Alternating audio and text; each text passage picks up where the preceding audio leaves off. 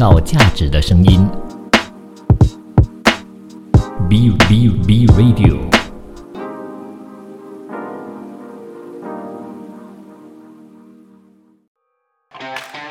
你有你的观点，他有他的角度，观点角度大不同。欢迎进入今天的观点角度大不同。刚才说了，我们今天呢要谈的这个话题就是企业随波逐流就可能会失败，标新立异就有机会成功吗？先不要说这个企业哦，人如果说随波逐流的话呢，也没有办法活出自己的一个个性，没有办法展现出诶你的追求，你就是一味的跟在别人的脚步，别人做什么呢你就做什么，好像是一个跟屁虫，你完全失去自我。你觉得这样子的一个人生开心吗？嗯，我觉得。如果说对方是一个成功人士，我这样子跟着他随波逐流，我也挺愿意的。会吗？可是你没有办法做回自己耶。可是我觉得，我会可能如果这种随波逐流的话，我会选择一些跟我自己性格或者是我觉得我欣赏的人，然后跟着他的脚步去前进的话，我会觉得还是挺 OK 的啦。因为呢，我跟你讲啊，二次创作比一次创作来的更简单，你知道。但是我觉得失去自己的风格，哎，这没有办法凸显你啊，别人会觉得哦。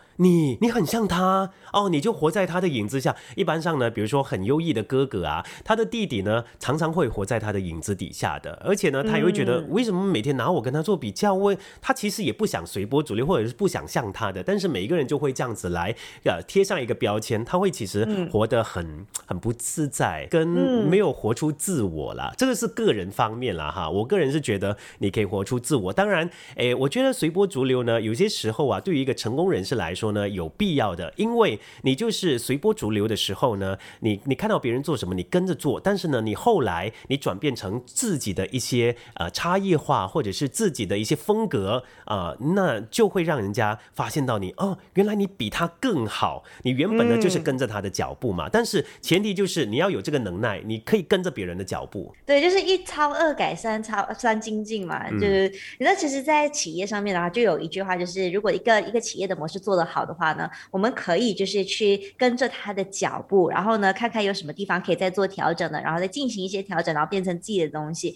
这样子的话呢，会比第一次创作就是所谓的标新立异来的更加的简单。对于一些呃，对，更加容易很多哎。其实就是如果一个企业要成功的话，就可以参考其他的企业，就成功的企业怎么去做。然后对于我来讲，这种随波逐流的话，算是呃，我觉得应该是说跟着现在市场的趋势去走吧。所以我不确定。我这样子的说法是不是随波逐流？哎，如果跟着大环境、大趋势的那个方向去走的话呢，我觉得还是有可能会成功的啦。就比如说，好像在新冠疫情期间呢，如果你还死守着自己的零售业的话呢，没有做出好像网络网上的销售的话，可能自己就会面临一些瓶颈或者是一个困境。但是如果呢，看着看着大家做好像网络的直播代购啊，很好的话，Why not 去尝试一下，然后跟着这样子市场的大趋势去走的话呢？哎，说不定会创出另外一片天空哦。所以我不确定我这样子的说法算是随波逐流吗？可以说是随波逐流，因应市场的一个变化去做一些调整。但是呢，你进入这个红海，因为我们在企业当中一直说蓝海策略跟红海策略嘛。蓝海策略呢，算是你标新立异或者是你创新。那红海策略呢，是它已经是有这个市场，你也去掺和一脚，那你就加入这个红海市场。呃，有一些企业很快就会死掉，因为呢，你没有差异。话你没有自己的这个特性，所以呢，这个随波逐流，你要嗯非常有智慧的去拿捏，你怎么样在随波逐流的同时呢，又标新立异，做出一些不一样的东西。所以我觉得标新立异跟这个随波逐流可以相辅相成的啦。你说在这个疫情期间，大家都做网购啦，或者是代购啦、直播啦什么之类的，我觉得这你还可以去做。可是呢，你要想到哦，在这个时候呢，红海策略嘛，就每个人都在做这些直播，一堆的直播，你要再怎么，你要在这一堆的直播当中怎么突围出来呢？这就是你的厉害啦，你的能力啦，对不对？我们先来看一下随波逐流的意思啊，意思就是随着波浪起伏，跟着流水来飘荡的。比喻呢，没有坚定的立场哦，缺乏判断是非的能力，只能跟随着别人走。其实这一个呢，我觉得马来西亚有很多企业呢就是这样的，他看到现在呢什么红，有什么什么什么商品做就对了，对，他就去做，他就是投入下去，他没有想任何的东西，他只是。想哦这个很卖得哦，这个很赚钱，那我就去做事了。结果呢，就把很多的东西投入很多的钱啊资源投入在里面之后呢，发现到这情况不是这样的哎，为什么别人卖的那么好？因为别人呢已经是比你提早呃就是呃占据这个市场份额啊，大家都看到他，你是后来才进来的，大家也不会把这个目光投入在你的身上，除非你的这个企业呢有做出一些改变，让别人看到你的不一样，他们就会来关注一下，或者是上网查询更多的资料关于你们家的公司或者是产品。而且呢，随波逐流，通常呢，嗯，我觉得那心态就是哦，现在这个时期啊，红 A，那我就卖 A 喽。那下一次呢，哎哦，B 商商品的红，那我就卖 B 喽。完全没有自己企业的一个定位，你知道吗？再来，我们看一下标新立异的意思哈，通常就是指呢提出新的主张、见解或者创造新奇的样式，也。也只呢，为了显示自己啊，故意显示出自己的与众不同，或者是跟往往常的不同的表来表达啊方式呢，吸引一些别人，呃，这就是企业成功的一个一个要素啦，标新立异。我会，你知道你这个你这个说法让我想起 Ninety Nine Speed Mart 哎，因为其实它其实就是一个零售商啊，是它其实是一个杂货店啊。那其实跟其他杂货店不同的地方是在于，它会利用它的商业模式，让自己的零售业变成连。连锁那个零售业，所以他这样子的方式呢，就是刚刚你讲的所谓的随波逐流当中呢，如何去标新立异自己。所以我会觉得哦，很多东西都可以做的。然后有我我曾经有一个呃企业的朋友，他告诉我，没有任何东西就是饱和的。那我们可能看到这个事业，好像是或者是这个这个产业，或者是这个这个这这种的商业模式啊，这种市场已经是饱和了。可是呢，他告诉我，没有任何东西是饱和的，而是你在这个市场当中。如何做出自己的特性跟跟特别，才是最重要的一个一点哦。嗯，你看啊，微软公司哦，他们是最早，呃，应该是说最早了哈，发明这个呃应用程式啊，我们有 Word 啦、Excel 啊，有 PowerPoint 啊。你看从以前到现在，大家都只用它这一家公司。后期呢，有一些什么 Open Office 啦，什么之类的奇奇怪怪的公司呢，他们也开发自己的软件，其实也打不过这个微软啊。你说他们是随波逐流吗？他们也试图要分一杯羹，可是。分不到了，真的是非常抱歉哦，因为这个微软呢占据的这个市场份额太大了哈。那你说为 iPhone，其实也是有很多呃手机呃厂商啊，他们也是要抄 iPhone，也是抄不到嘛。对你可能可以抄到硬体，可是你抄不到它的软体啊，这就是他们的厉害的地方啦。那至于这个企业呢，随波逐流，有人讲哈是一个糟糕的企业战略，他是谁呢？他就是伦敦商学院的组织行为学教授，他的名字叫做丹凯布尔，他说。这个随波逐流是糟糕的企业战略。也许呢，有人曾经告诫说，要向大多数人看齐，不要挑战常规。那他的意思就是说，你不应该听从这些人的话，别跟在别人的身后，呃的这些步伐，就是一点一点的，你会走向毁灭。真的是这样子吗？有可能的哦。OK，除非你再做出改变喽。呃，对，我会觉得改变是必要的啦。那如果随波逐流，就会是一个很糟糕的战略。你想一想，你做一。模一样的东西，别人干嘛要跟你买？比如说今天已经有 McDonald's，你再开一家 McDonald's，你觉得你可以撼倒它吗？你觉得别人会来吃你的东西吗？除非我的味道比 McDonald's 好吃哦。但是我们都说随波逐流嘛，那你就是完全抄它嘛。那你如果说你在味道上改变，就是说你有做出改变啦，对不对？哎，这我曾经在在在其中一个国家就看到 McDonald's，它是这样子的 M 嘛，结果它就反过来变成 W 这样子一个东西，你知道吗？它是。那个造型啊，颜色完全一样哦。后来呢，我就我会觉得这种方式真的就像是抄袭啦，然后也是随波逐流的一种。后来他就被麦当麦当劳呢就起诉了，后来好像也是起诉成功吧。嗯。然后我会觉得，如果这样子的话，真的是没有任何创业。我就觉得在企业当中，另外一点哦，很重要的就是创新跟创意。如果自己呢，就是一味的这样子跟从啊，然后没有自己的，刚刚你有讲到另外一点可以判定随波逐流的一点，就是没有坚定。的立场嘛，然后如果一个公司你自己的立场、你自己的理想、你自己的方向都没有立定好的话，那随着市场走的话，你总是会迷路的，而且呢也不懂自己走到什么样的地方。然后刚刚你讲啊，抄袭到硬体没有抄袭到软体，对不对？其实，在企业中也是这样子。我们在外表上起来，在外表上啊，我们看到的企业好像走着这样子的模式哦，那我们就抄着那样子的模式。可是呢，它的内部的核心是什么？没就是要去到内部才能够知道。所以单单抄袭外。外表呢来变成自己的东西是行不通的，因为你操到了他的肉体，但是你没有操到他的灵魂，灵魂才是那个关键。如果能够把灵魂操得起来的话呢，我觉得真的是超级厉害的。那我最不能接受的就是有一些企业或者说商店呢，它真的是摆明在抄袭另外一家，颜色呢用的颜色也差不多一样的哦，那名字稍微换一下，让人觉得有一点混淆。当你一个不小心买到他的东西呢，他就是呃就是在等待这一天，你不小心买了它商品，用了之后又觉得好用，那你会继续来，那它就是在有一点嗯赌博的性质了哈。好，我们下一段回来呢，就谈谈企业的标新立异应该怎么做哈。创造价值的声音。B Radio。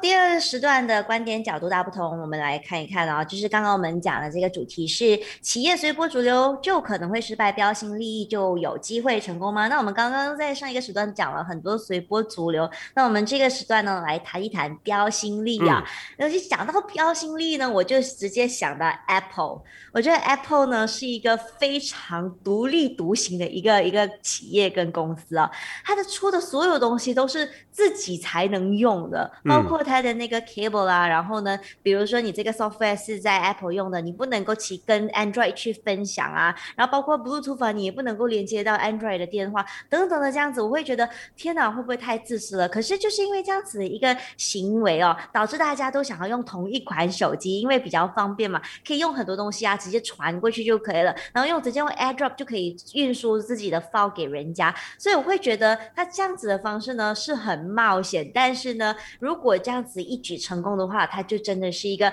呃超级厉害的企业。但是如果真的是有任何差错的话呢，可能所有的前工都会进气啊。是他这种做法就是掐着我们消费者的脖子而已嘛，你一定要买他的这些硬件啊。可是他就有这个能耐啊，你就非用不可啊，你不可能会换奈其他。对，那我想说呢，Apple 其实它也是有随波逐流的呃这个行为的。你看 Android 呢，它其实在它的这个 iOS 啊或者说它的操作系统上呢，做出很多的优化了嘛。它一直诶开做很多开放的这些选项，可以让人们做这个做那个。其实 Apple 以前是封闭式的，Android 是开放式的，它有很多的可能性。后来呢，Apple 也发现到，哎，其实这些用户呢也很喜欢 Android 的一些这些功能什么之之之类的，他们也开始随波逐流，就拿 Android 的一些功能过来。可是他们做出自己的风格出来，他们很强哎、就做的更美更好，就是所谓的优化。所以我觉得你可以随波逐流，但是你还是要做出标新立异的一些东西出来。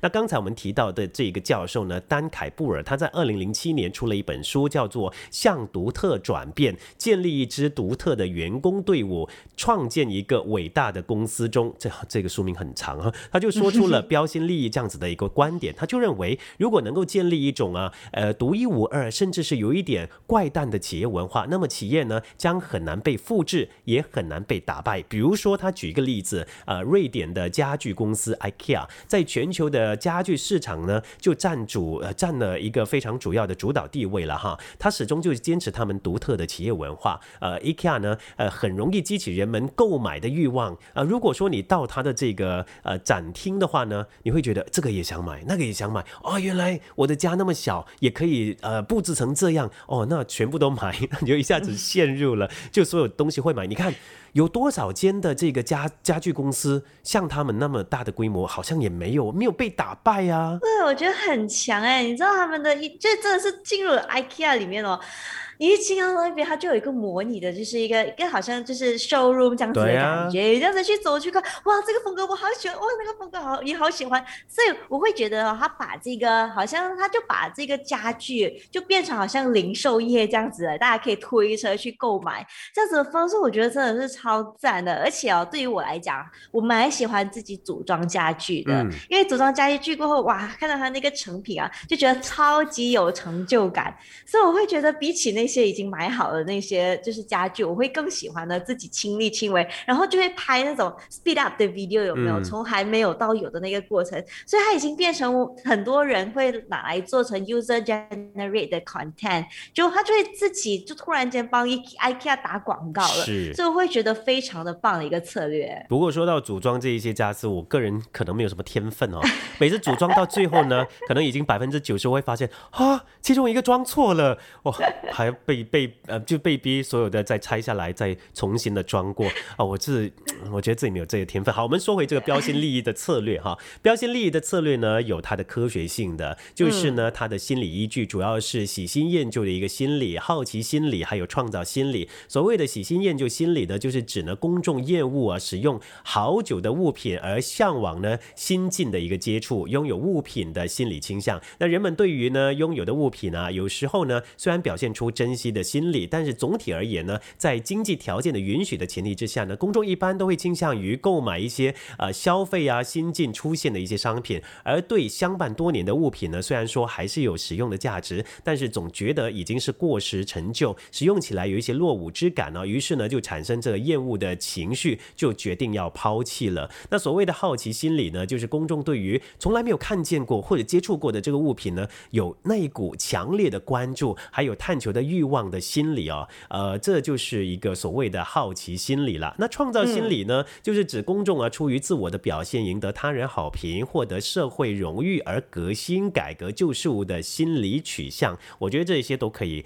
啊，算是一个标新立异的表现了。嗯，我这样子的话，我就想到了 Facebook。嗯，你知道 Facebook 我在，其实，在 Facebook 还没有就是出现之前，都有 Friendster 啦、MSN 的 MySpace 啦等等的一些应用程式。然后我记得 Friendster 呢就有 Testimonial 可以写啊之类的这样子一个东西。后来呢，Fe Friendster 呢就开始被 Facebook 取代，然后 MySpace 呢也从而也被 Facebook 取代，很少人呢就去用那个 Friendster 跟 MySpace 到，真的现在 Friendster 呢也已经正式关闭了，所以呢 Facebook 呢就在这样子，他就看到了大家就可能会想要透过这样子的方式去增加自己在网络上面的社交，所以就出现了这个 Facebook。而这个出现的话呢，我发现哦，当当时我一开始在用 Facebook 的时候，然后 Friendster 被取代的时候，我在想 Facebook 迟早有一天也会被取。代的，可是他却坚持到了现在，因为呢，他们不断的在超越自己，不断的标新立，不断的把自己原有的东西推翻，再重新的去设计新的东西。那从一开始原有的这个 Facebook 到现在哦，其实他做了很多不同的调整。以前没有 Chat Box 的，后来就开始多出了这个 Chat Box 这一环。然后以前没有 Tag 人的，现在也多出了 Tag 人这一环。然后甚至呢，哎，就是市他也看到市场啊，就是买卖也很夯啊，所以也在自己的 Facebook 加入加入了这个 Market。place，你可以在上面呢就去卖你的东西，同时他也看到了这个 dating app 的兴起，也加入了这个 dating app 在里面，所以基本上一打开 Facebook，什么东西都有完了。所以我觉得这样子的不断的去推翻自己在更新，不断的推翻自己在更新，不断的在创新，才能够让一个企业可以维持到现在。然后他现在应该有十多年了吧，没有意外的话，应该是从二零零四零五年开始的那个时候，我。记得我应该加入这个 Facebook 应该是二零零七年哦。我大学的时候就已经加入了，应该那时候是二，我忘记了，反正是好久以前的事情。那也是因为这个 Facebook 的成功呢，我们看到啊，它就是一开始呢打好它的基础，它没有面向哎横发展，它是面向呃底下发展。我们说要挖一米深，它就是一直在钻研它的这个深度，它可能达到了十米深，然后呢再向左右去啊扩展，就加入它其他的这些功能。就拓展到可能现在也十米宽、十米深啊，其他人也没有办法撼动它了哦。这就是所谓的在这个自己的企业当中呢，出现一些差异化。那差异化的战略呢，其实也是一种呃别具一格的战略，就是指呢呃为这些呃企业呢产品啦、服务啦，还有企业形象等等，跟竞争对手有明显的区别，以获得竞争优势而采取的一种战略。这种战略的重点呢，是创造被全行业还有顾客都视为是。独特的产品还有服务，那差异化的战略的方法呢？呃，多种多样啊。呃，比如说产品的差异化，你还可以做服务的差异化，你可以做形象的差异化等等。那实现差异化的战略呢，可以培养用户对产品的忠诚。因此呢，差异化战略啊，是使企业呢获得高于同行业平均水平利润的一种有效的竞争战略。比如说用手机你用苹果手机就觉得哦高人一等啊，是特别的，我很独特，我在用苹果手机耶。对，大家都会争相的去用那个。比如说汽车的话，哇，你驾奔驰哎，对吗？大家会觉得嗯很不一样。你开 Tesla 哎，对呀。后我我觉得这些都是呃这些产品啊企业的差异化了。我觉得讲到形象差异化呢，环保也是最近哦大家都备受关注的。就我之前就我们在做新兴商业模式的时候嘛，就有一个企业，它不是做封闭式的那个呃就是服装嘛，然后就是它的衣服呢做出来之后呢，哎丢进市场，那市场可以再回收，然后再重新就是整合它自己那个原料，然后再重新制造出新的服装。就是我会觉得这样子的方式呢，就看到了这个市场大家已经。对环保重视的一个心理，然后呢，让自己的企业有这样子环保的形象，让自己呢在大家的心目中呢是一个良好企业的一个形象，我觉得也是相当重要的。嗯，所以今天我们的讨论呢是说，不管是随波逐流还是标新立异哈，还是要做出差异化，差异化呢才能够让一个企业呢跟别的企业诶区隔开来，然后呢也可能会让你的企业取得一个非常巨大的成功哈。好了，我们今天讨论到这里告一个段落。我是晋川，我是 Happy。明天的国际经济一二三，我们再会喽，拜拜，拜拜。创造价值的声音，B Radio。